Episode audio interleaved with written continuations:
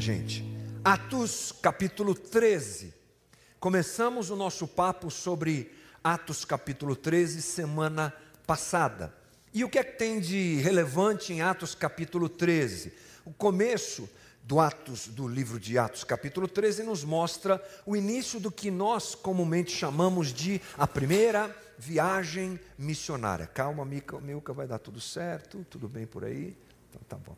A primeira viagem missionária do apóstolo Paulo. Você sabe que Paulo, ele se levanta como o grande pregador do evangelho para as massas não judeus, dos não judeus para os gentios. Então, no capítulo 13 é esse momento. É bonito ver essa transformação de Paulo, de um perseguidor da igreja em alguém que é encontrado por Jesus no capítulo 9, lá em Atos mesmo, né, aqui em Atos mesmo, quando Jesus se apresenta a Paulo no caminho para Damasco, aquela cena empolgante, maravilhosa, e esse que é o perseguidor, agora, 13, 14 anos depois, ou até mais, já está saindo em viagens missionárias, cumprindo aquilo que Jesus disse que aconteceria com eles lá em Atos capítulo perdão, Atos capítulo 1, versículo 8, em que eles sairiam para divulgar o evangelho eh, em Jerusalém, Judéia, Samaria e até os confins da terra. É o que a gente encontra aqui. Paulo começa então a ganhar esse protagonismo. Lembramos que a primeira parte de Atos é Pedro, que sempre está na frente, pregando, explanando o evangelho, matando no peito, fazendo gol. É Pedrão que está lá resolvendo a parada, o centroavante super eficiente do reino. Mas agora ele vai para o banco de reservas, ele fica lá em Jerusalém e o foco, né, a câmera, digamos assim, sai de Pedro e vai para Paulo. No começo, Barnabé está andando com, com Paulo, que é então chamado de, de, Saulo, aqui nesse capítulo 13, essa mudança de nome acontece por quê? Porque Paulo vai usar o seu nome romano para poder ter mais uh, espaço dentro daquilo que ele está fazendo, e então nós conversamos sobre isso. Primeiro é Barnabé, Barnabé vai se submetendo à própria autoridade de Paulo, assim, evidente, né? E aí nós vemos Paulo se levantando. Falamos um pouquinho semana passada sobre processo e resultado, porque a igreja em Antioquia, está orando, está cheia da graça de Deus, cheia do Espírito Santo, eles têm a doutrina dos apóstolos né, como base da sua espiritualidade, e nesse movimento Deus fala com eles. Eu ressaltei aqui que isso é muito importante, porque às vezes nós queremos que Deus fale com a gente, mas a gente não quer viver o processo. Então, foi uma parte também da conversa da semana passada, e fechamos falando do encontro de Paulo com o mago Elimas, ali também no capítulo 13, quando Paulo desmascara aquele cara que se apresentava como profeta, mas era um falso profeta, era um filho do diabo, assim que Paulo se refere a ele, e a gente falou um pouquinho sobre a maldade na sociedade, o poder da palavra de Deus e assim por diante. Bom, o que, é que acontece na sequência do capítulo 13? A viagem de Paulo continua. É uma viagem é, maior, né, mais longa, e nós vamos conversar um pouquinho aqui nos próximos domingos sobre essa viagem. E a gente continua agora, Atos capítulo 13, versículo 13. Vou picotar o texto para a gente entender melhor. Vamos aqui do 13 ao 15, que diz assim: E navegando de Pafos, Paulo e seus companheiros viajaram a Perge da Panfilha. João, aqui é João Marcos, gente, porém deixando-os, voltou para Jerusalém. Mas eles, saindo de Perge, chegaram a Antioquia da Pisídia. Uh, no sábado entraram na sinagoga e sentaram-se. Depois da leitura da lei e dos profetas, os chefes da sinagoga mandaram dizer-lhes: Irmãos, se vocês têm alguma palavra de consolo para o povo, falem. Vamos parar por aqui para a gente entender o que está acontecendo. Coloca para a gente a, o, o mapa, por favor, Gi. Uh, nesse mapa nós vemos a primeira viagem missionária de Paulo.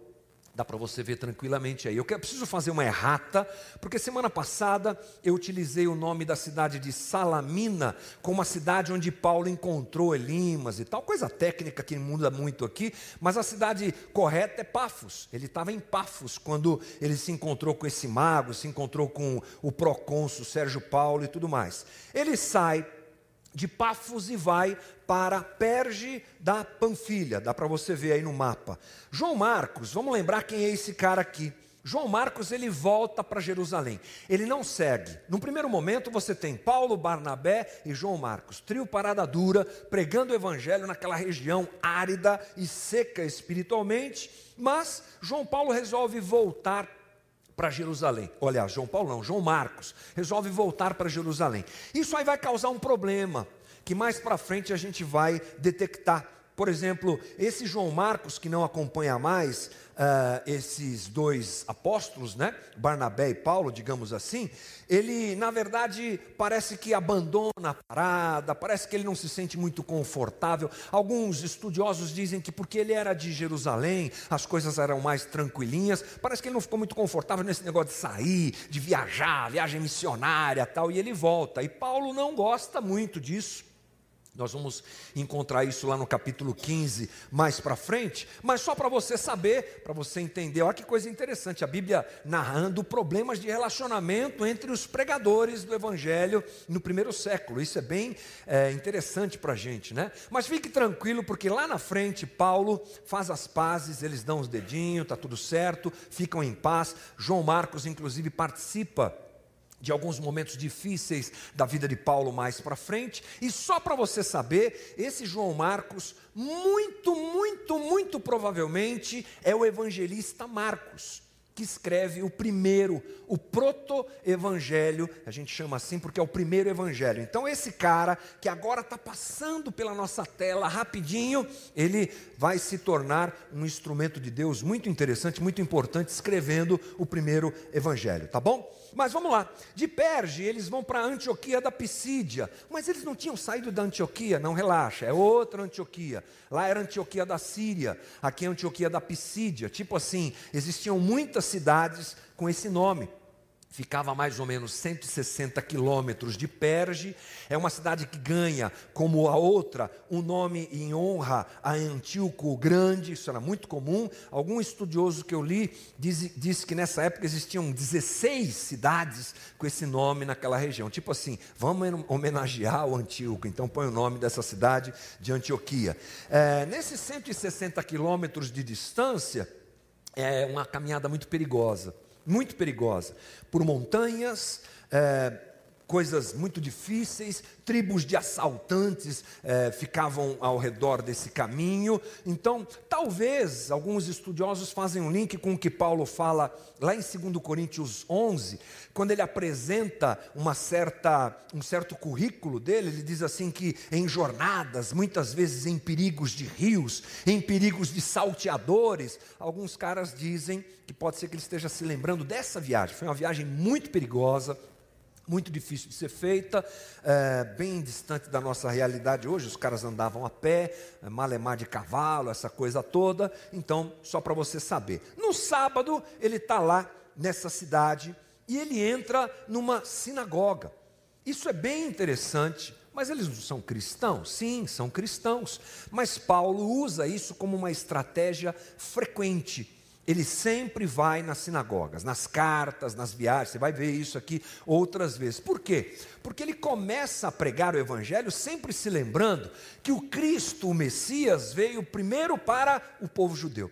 Ele vai ressaltar isso nas suas cartas, mais para frente a gente vê isso. Paulo sabia que Jesus é o Messias, Messias dos judeus primeiramente, mas como é, era plano divino, isso se abriu para todos, inclusive para a gente que estamos aqui dois mil anos depois, encontrados ou encontrando Jesus como Messias da nossa vida. Mas Paulo sempre vai primeiro na sinagoga.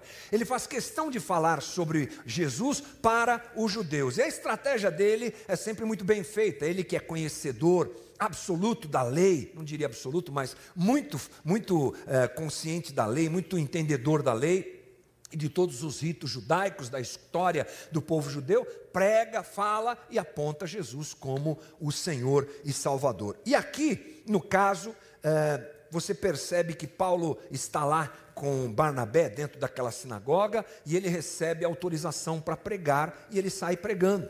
Alguns estudiosos dizem que talvez Paulo e Barnabé tenham algum tipo de roupa, algum tipo de adorno, vestimenta que desse a eles a identificação de que eram mestres, de que eram pessoas gabaritadas para pregar. A gente pode comparar isso ao famoso colarinho clerical. Já viu? os nossos irmãos presbiterianos que gostam, aquele negocinho que fica aqui assim, né? gomadinho, branquinho, bonitinho, que identifica ou, no caso de uma, de uma referência da Igreja Católica, a própria roupa do padre. Onde o padre chega, é padre, está identificado. Não é o meu caso, né, gente? Que eu estou bem comum, né? Sem colarinho e sem roupa de padre. Estou aqui tão, tranquilo. Mas algumas pessoas, algumas religiões, algumas vertentes até do próprio Evangelho, do próprio cristianismo, têm essa identificação. Talvez Paulo e Barnabé tivessem essa identificação. Então, os uh, líderes da sinagoga, opa, chama esses caras para falarem alguma coisa. E Paulo adivinha? Adivinha se Paulo deixa passar? Claro que não. Paulo prega. Então vamos à pregação de Paulo. Li não ficou melhor agora, que não é mais Pedro prega, é Paulo prega, está mais fácil. Melhorou um pouco. Uh, Atos 13, 16 diz assim: Paulo, levantando-se, e fazendo com a mão sinal de silêncio, disse: Israelitas, e todos vocês que temem a Deus, escutem. O Deus do povo de Israel escolheu os nossos pais e exaltou o povo durante a sua peregrinação na terra do Egito, de onde os tirou com um braço poderoso. Suportou os maus costumes do povo durante uns 40 anos no deserto. E havendo destruído sete nações em Canaã, deu essas terras como herança ao seu povo. Tudo isso levou cerca de 450 anos. Depois disso, lhes deu juízes, até os profetas, perdão, até o profeta Samuel.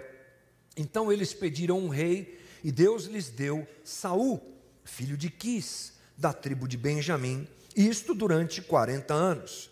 E tendo tirado Saul, levantou-lhes o rei Davi, do qual também, dando testemunho, disse: Achei Davi, filho de Jessé, homem segundo o meu coração, que fará toda a minha vontade.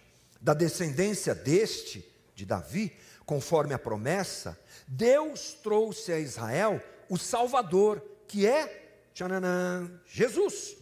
Antes da manifestação dele, João pregou um batismo de arrependimento a todo o povo de Israel. Quando João estava completando a sua carreira, disse: Quem vocês pensam que, que, que sou? Não sou aquele que vocês esperam, mas eh, depois de mim vem aquele de cujos pés não sou digno de desamarrar as sandálias. Irmãos, descendência de Abraão, e todos vocês que temem a Deus, a nós foi enviada a palavra desta salvação. Essa é uma típica pregação de Paulo. Ela continua, mas nós precisamos parar aqui para aprender um pouco o que é está acontecendo. É uma típica pregação de Paulo aos judeus. É interessante que Paulo vai chegar em Jesus. Ele vai apresentar Jesus como Messias, ele vai apresentar Jesus como o cume, o ápice da história da ação divina na vida humana, mas ele começa lá para trás, ele começa lá por trás, ele começa lá no início. E Paulo faz um resumo muito interessante aqui. Ele começa a falar da saída do povo de Israel do Egito, porque nós consideramos Israel como povo a partir da saída do Egito. Depois ele fala que o povo ficou 40 anos no deserto, ofendendo a Deus, não é? sendo malcriados com Deus, se rebelando contra Deus, mas Deus persiste com esse povo. E depois ele diz: Vocês quiseram um rei, e aí eu trouxe Saul, e vocês depois quiseram. Eu percebi que Raul, eh, que Raul não, Saul. Raul é outra coisa, irmão. Toca Raul, não, é outra coisa. É Saul, tá bom? Não perca, não perca, não perca o raciocínio, é Saul. Então, agora a gente já encontrou outro trocadilho aqui para complicar a nossa vida. É, Saul é, não era um bom rei, então eu trouxe Davi. E de Davi, aí o Paulo já pula na genealogia e apresenta Jesus. É um resumo, né? Claro, é um resumo de tudo que está acontecendo. É, Paulo começa lá pelo início das coisas, pela fundação, apresentação do povo de Israel, para apresentar Jesus. E o que ele faz? Ele apresenta a realidade de Deus ter trabalhado na história, na história humana, digamos assim, até trazer a Israel o redentor. Paulo está dizendo àquele pessoal daquela sinagoga, naquela cidade longínqua, no meio do nada lá, judeus que estavam lá é, adorando a Deus, buscando a Deus, servindo a Deus. Vocês não entenderam. Prestem atenção, Israel. Preste atenção. De Davi nasceu o Salvador. O Messias já veio. O Messias que vocês ainda estão esperando, ele já veio, ele já se apresentou. Então, Paulo está falando algumas coisas muito interessantes aqui nesse discurso. Ele está centralizando Jesus, ou falando sobre a centralidade de Jesus Cristo. O Salvador que o mundo precisa é Jesus, ele é o centro de tudo. Dentro da história humana, o trabalho divino, o trabalho de Deus, a ação de Deus na história, tem como objetivo maior a redenção humana tem como objetivo a reconciliação. Nossa, seres pecadores, rebeldes com Deus, rebeldes a Deus, Deus vai trabalhando no movimento da história para que nesse ponto, nesse ápice, viesse Jesus para reconciliar judeus ou gentios, como é o nosso caso, consigo mesmo, através da obra redentora de Jesus. Paulo, lá em Coríntios, se não me falha a memória, um texto que me veio agora aqui na cabeça, fala que na cruz Jesus estava reconciliando os homens com Deus. É essa obra que Paulo está chamando atenção para aqueles judeus. Vocês estão esperando alguém que já veio. Ele, inclusive, cita a figura de João Batista, não é?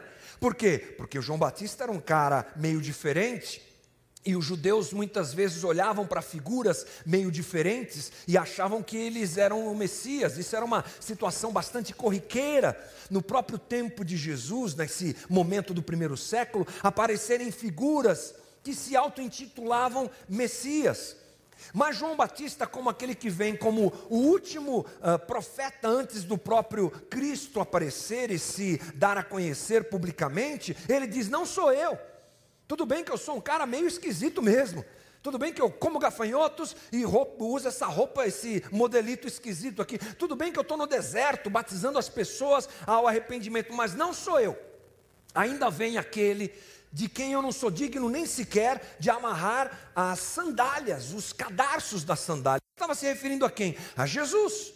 É disso que Paulo está falando. O Messias já veio. O Senhor que o mundo precisa já veio a reconciliação entre Deus e o homem já aconteceu, agora através dessa pessoa, do Deus encarnado, Cristo vivo que andou entre nós. Paulo está falando para aquelas pessoas sobre isso, e eu acho muito importante nós trazermos isso ao nosso coração. Tem alguns textos, irmãos, compartilhando aqui para você, que são fáceis da gente conversar. Esse é um texto muito bonito, mas eu penei a semana toda para encontrar um caminho. E o caminho que eu encontrei que tocou o meu coração foi esse: de nós lembrarmos, recordarmos ou compreendermos, talvez você que ainda seja novo na fé em Cristo Jesus, a centralidade de Cristo. Diante de tantas coisas que nós ouvimos, diante de tantas práticas que nós cristãos evangélicos temos, às vezes a figura de Jesus fica escondida. Às vezes a figura de Jesus fica escondida atrás da figura do pastor, que é mais proeminente do que o próprio Jesus. Às vezes a figura de Jesus fica escondida atrás de uma moralidade, de um é, usos e costumes, de regras impostas dentro de uma comunidade, e Jesus está lá, escondido no meio daquilo, e às vezes nem está presente em tudo isso, ou às vezes Jesus está escondido atrás de projetos de poder, de conquista, de realização humana dentro da igreja, uma coisa que nós não podemos perder de vista, irmão, o centro de tudo e de todos é Jesus Cristo, nosso Senhor e Salvador. Se a gente tivesse. Cadê o Bruno? Se a gente tivesse combinado, hein? Vocês cantarem, Bruno. Ah, estrelinha no céu para vocês aí. Porque nós cantamos isso hoje, gente. Olha, eu vou mostrar é, alguns textos, entre eles um que nós acabamos de cantar, sobre essa centralidade que, por favor, irmão, não pode fugir da tua cabeça e muito menos do teu coração. Colossenses 1,15. Ele, Jesus, é a imagem do Deus invisível, o primogênito de toda a criação, porque nele foram criadas todas as coisas nos céus e na terra, as visíveis, as invisíveis, sejam tronos, sejam dominações, sejam principados, sejam potestades, todas as coisas foram criadas por meio dele e para ele. Ele é antes de todas as coisas, nele tudo subsiste. Ele também é o cabeça do corpo, que é a igreja, é o princípio, o primogênito de entre os mortos, para quem tudo tenha pré-miniscência, ou quem tudo tenha. Uh, qual é a palavra que eles usam na música? Soberania. Boa, é melhor, essa palavra é melhor. Você cantou junto comigo aqui, né? Você foi ouvindo o texto e foi cantando comigo a música que a gente cantou agora. Isso aqui é um hino que Paulo escreveu, chama hino cristológico. A gente não sabe se eles cantavam isso aqui, mas é um hino de adoração a Jesus. Você conseguiu perceber as nuances de um texto como esse? Paulo diz aqui que em Cristo tudo subsiste. O lugar em que nós estamos nesse tão grandioso universo Agora o pessoal achou até uns corpos de uns ETs lá no México, né? E está uma discussão na internet sobre isso. Será que nós somos os únicos? Será que existe o ET? Aquela coisa toda. Eu não sei muito bem como é que isso funciona, mas eu percebo que ordem absoluta. Se a nossa, nosso planeta tivesse deslocados, se ele por acaso se deslocar para um pouco mais longe do Sol, nós morremos todos congelados. Se ele se deslocar um pouco mais perto do sol, a gente morre tostado, vira churrasco, todo mundo aqui. Tudo é muito perfeito, tudo é muito correto.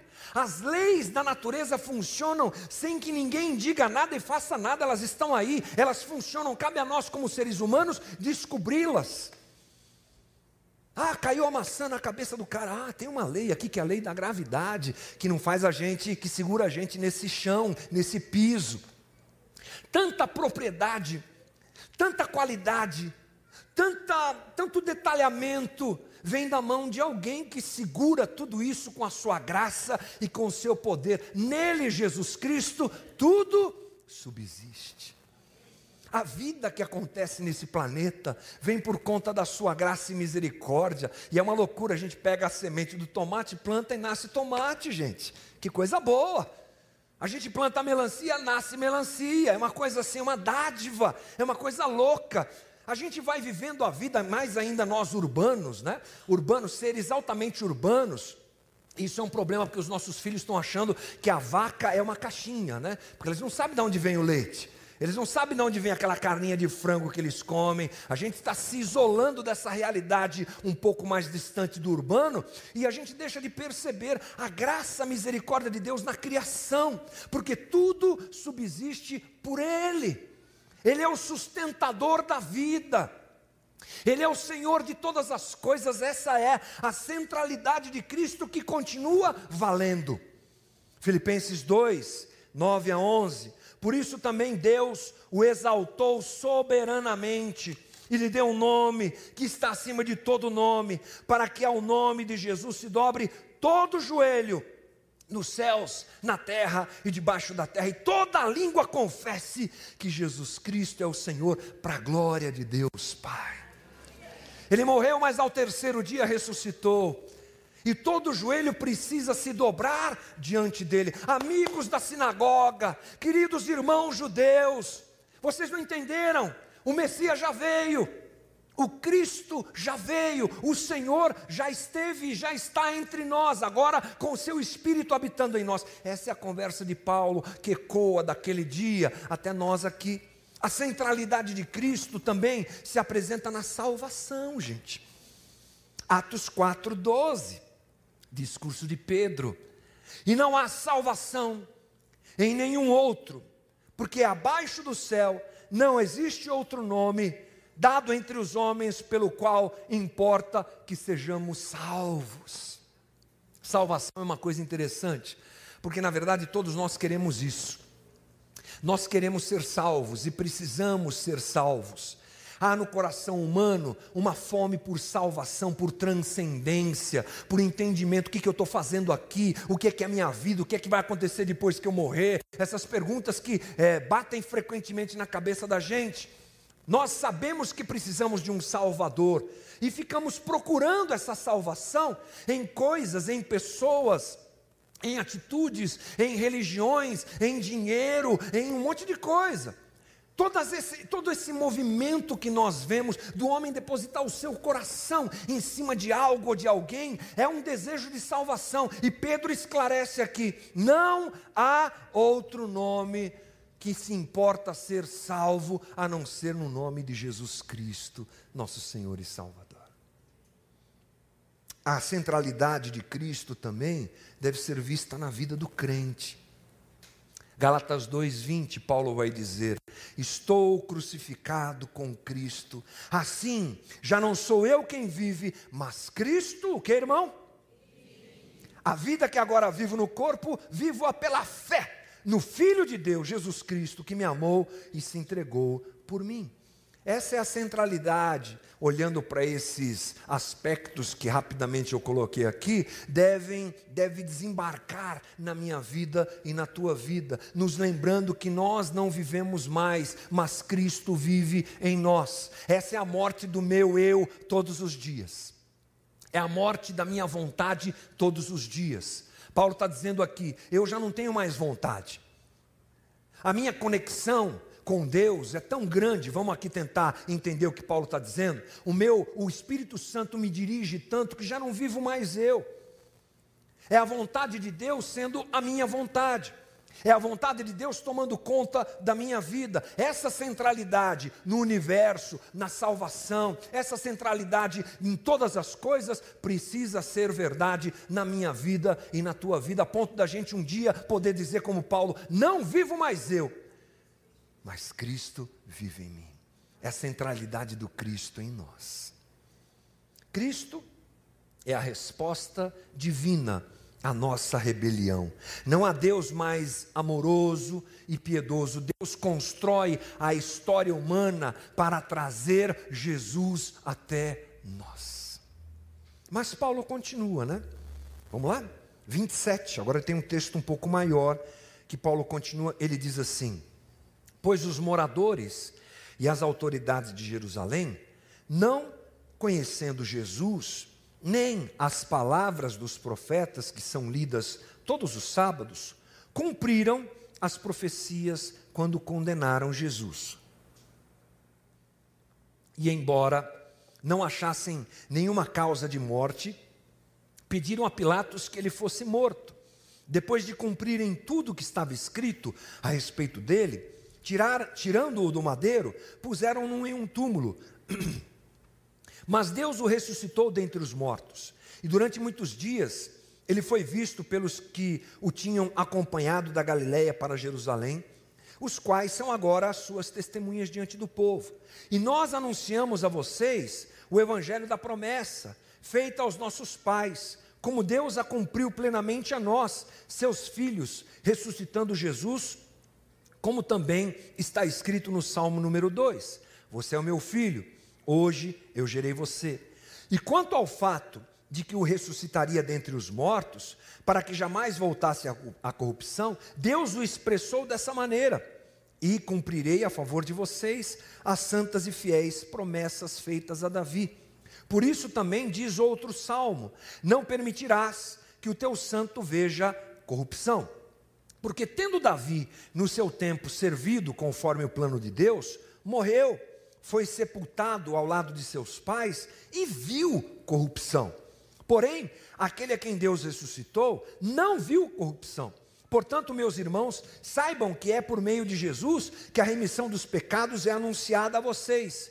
E por meio dele, todo o que crê é justificado de todas as coisas das quais vocês não puderam ser justificados pela lei de Moisés. Portanto, tenham cuidado para que não lhes aconteça o que os profetas disseram. Vejam, ó desprezadores, fiquem maravilhados e desapareçam, porque no tempo de vocês eu realizo obra tal que vocês não acreditarão se alguém lhes contar. Quando Paulo e Barnabé estavam saindo, as pessoas pediram que no sábado seguinte lhes falassem essas mesmas palavras. Terminada a reunião na sinagoga, muitos dos judeus e dos prosélitos piedosos seguiram Paulo e Barnabé, e estes, falando com eles, os persuadiam a continuar firmes na graça de Deus. Ponto. Segunda parte desse discurso lindo de Paulo, dessa pregação de Paulo, enfatiza a esperança messiânica de Israel.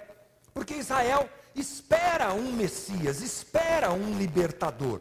Vamos nos lembrar que o momento histórico que Israel está vivendo, quando Jesus vem, não é dos melhores. Depois de vários impérios terem dominado Israel, eles terem sido dominados pela Babilônia, inclusive sendo levados para o cativeiro babilônico, várias outras outros impérios tomaram, tomaram conta de Israel na sua história, sempre por uma rebelião que foi punida por Deus dessa maneira. Né? Eles não queriam realmente seguir a Deus e ouvir a voz de Deus, então Deus é, deu a eles o que eles queriam, né? A rebeldia causou tudo isso. Mas enfim, nesse momento em que Jesus está presente, até mesmo nesse momento em que Paulo está ali discursando, a situação não é das melhores. Roma é, é um império que domina e que oprime Israel de um jeito bastante é, difícil. Roma explora, humilha, usa força. Não houve o império mais violento e mais assassino do que Roma. Alguns historiadores dizem que em algumas épocas, em momentos em que rebeliões surgiam, as estradas que levavam até Roma eram cercadas dos dois lados por corpos uh, crucificados. Era uma coisa horrível. E além disso, de tanta violência, Roma ainda explorava na cobrança de, de, impostos. Você conhece bem a história dos publicanos, Mateus, Zaqueu, fazem parte da história de Jesus, judeus que cobravam impostos. Diante de tanta dor, gente, diante de toda a opressão, o que é que eles queriam? Alguém que os libertasse. E uma das figuras que sempre vinha à mente dos judeus, como um rei poderoso, que levou Israel à sua glória, era a figura de quem? Davi. Davi era o cara. Davi foi o rei que territorialmente mais alcançou expansão para Israel, preparando a glória do reino do seu filho Salomão. E realmente sinalizou para toda aquela região que Israel era uma nação diferente, no meio daquele politeísmo, daquele monte de deuses e pagãos e tudo mais. Israel servia ao seu Deus, tinha uma relação muito bonita isso explode no momento de Salomão. Mas Davi é a figura que é vista como Messias, uma figura messiânica. Eles queriam sempre alguém como Messias, ou perdão, alguém como libertador, e a figura de Davi vinha à cabeça deles. Tem que ser alguém tipo Davi. Tem que ser um cara que vai montar um exército e vai. Mas Paulo desmonta isso. Ele mostra que Davi morreu. E ele mostra que Davi apodreceu que ele não foi quem eles achavam. Olha o versículo 36. Porque tendo Davi no seu tempo servido, conforme o plano de Deus, morreu. Foi sepultado ao lado de seus pais e viu corrupção. Eu tenho uma versão bíblica lá em casa, acho que é a NVT, que diz assim: e o seu corpo apodreceu. É, traduzindo literalmente é isso. Porém, aquele a quem Deus ressuscitou não viu, não viu corrupção. Está falando de quem? Jesus. Tirem, tirem a figura de Davi da cabeça de vocês. É Jesus, aquele que não viu corrupção, conforme os salmos diziam, conforme o próprio Davi escreveu. Ele resgata salmos. Fizeram isso por plena consciência, pleno entendimento. E meu irmão, isso soa forte ao meu coração, porque nós sabemos quem Jesus é.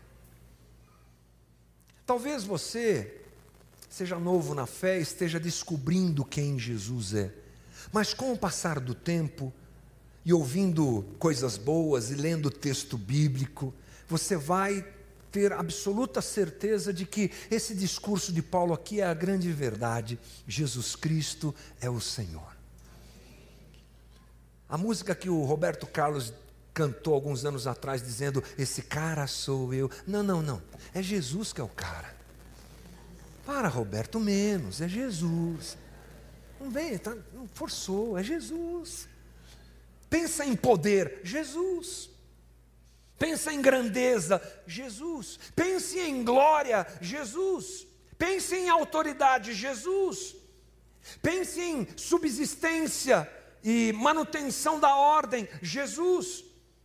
Pense na perseguição em amor por gente uh, pecadora e mal resolvida como eu e como você. Quem é que faz isso, gente? Jesus. Quem é que deixa a sua glória? Quem é que deixa a sua plenitude, o seu poder, onde os anjos o adoram 24 horas, sempre sem parar, e vem viver nesse lugar árido, complicado?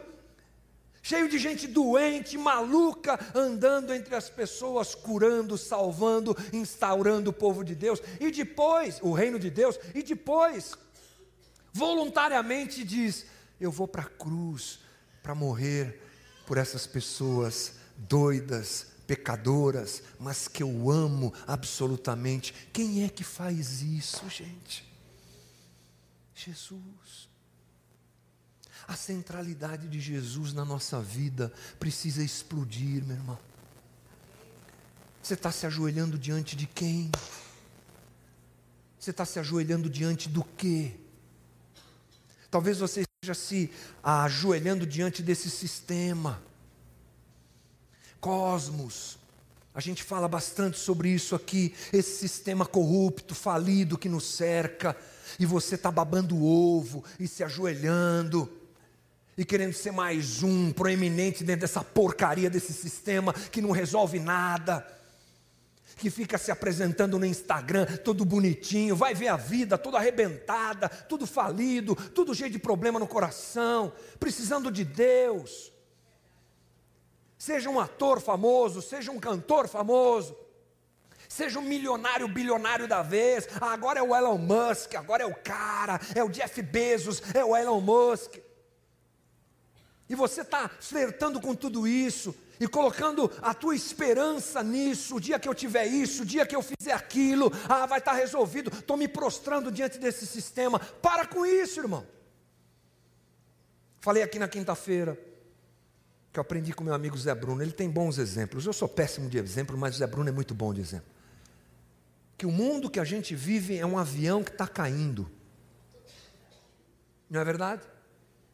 Por que você não concordou? Você tem dúvidas? Está melhor? O mundo que você conhece está melhorando ou está piorando? O avião está caindo, irmão. E vai chegar o dia que Jesus vai colocar a mão e resolver tudo isso daqui. Eu tenho, não tenho dúvida nenhuma no meu coração e tenho a Bíblia como a certeza da minha vida nesse aspecto. O mundo está caindo, o, o avião está caindo e tem gente preocupada em sentar na janela.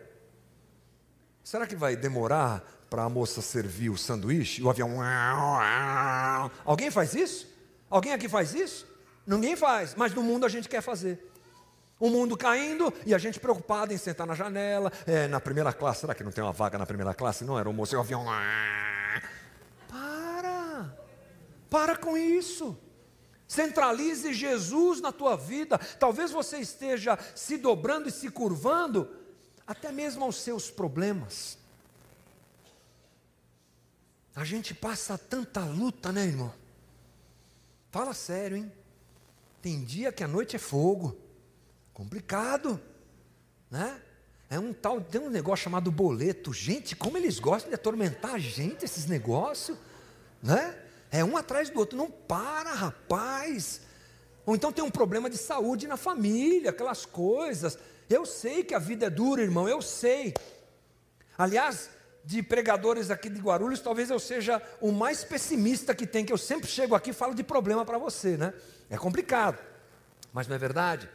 O problema é que às vezes a gente está lá se prostrando e se ajoelhando diante dessas crises que vivemos. Eu respeito a tua dor, com todo o meu coração. Eu respeito o teu coração, a tua luta, a tua crise, mas não se dobre na sua crise, não se dobre a ela, se dobre a Jesus, Ele é o Senhor de todas as coisas. Não se dobre para esse sistema, se dobre a Jesus e se ajoelhe diante de Jesus. Ele é o Senhor de todas as coisas, tudo subsiste por meio dele. A sua palavra é o sim, a sua palavra é o amém. Ele é o alfa, ele é o ômega, ele é o Senhor de todas as coisas. Eu poderia aqui falar tanta coisa, né, irmão? Diante das quais você talvez esteja se ajoelhando. Um vício, um problema com prostituição e pornografia, uma crise familiar, uma situação que você agasalhou no seu coração e ela se tornou seu Senhor, uma mágoa. A gente tem a capacidade de fazer qualquer coisa ser nosso Senhor, sabia disso? Qualquer coisa, o coração do homem, disse C.S. Lewis, é uma fábrica de ídolos. E a gente fica se curvando a esses ídolos, a gente fica se prostrando e se ajoelhando diante de tantas e tantas possibilidades e nos esquecemos da centralidade de Jesus. Jesus Cristo é o Senhor.